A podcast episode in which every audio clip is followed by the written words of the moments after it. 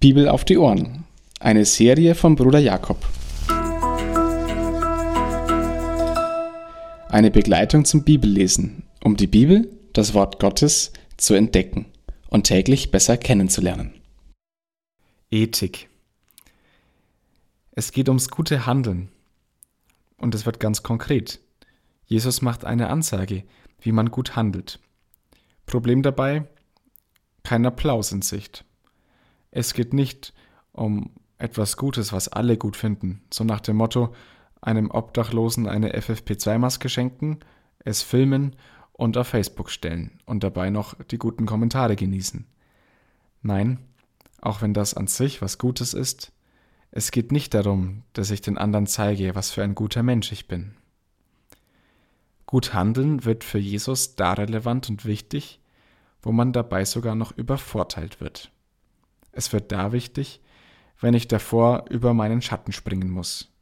Nicht nur ein bisschen, sogar meterweit. Mein Feind. Habe ich sowas? Nennen wir es anders.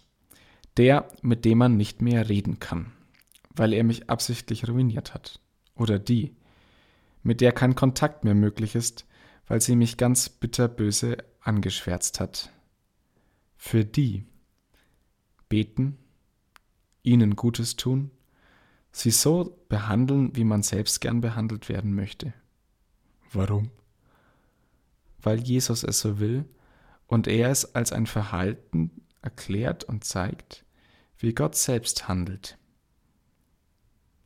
Handelt so, wie Gott handelt, denn er ist gut zu denen, die ihm nicht danken dafür und böse sind. Ja, am Ende ist Gott ja sogar noch gut zu mir. Der Gedanke ist eigentlich ganz klar für heute.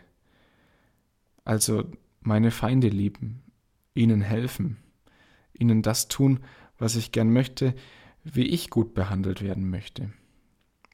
Man kann es ja auch so versuchen, dass man die Bitte für den Feind, zu der wir als Nachfolger Jesu aufgefordert sind, selbst schon zum Gebet machen.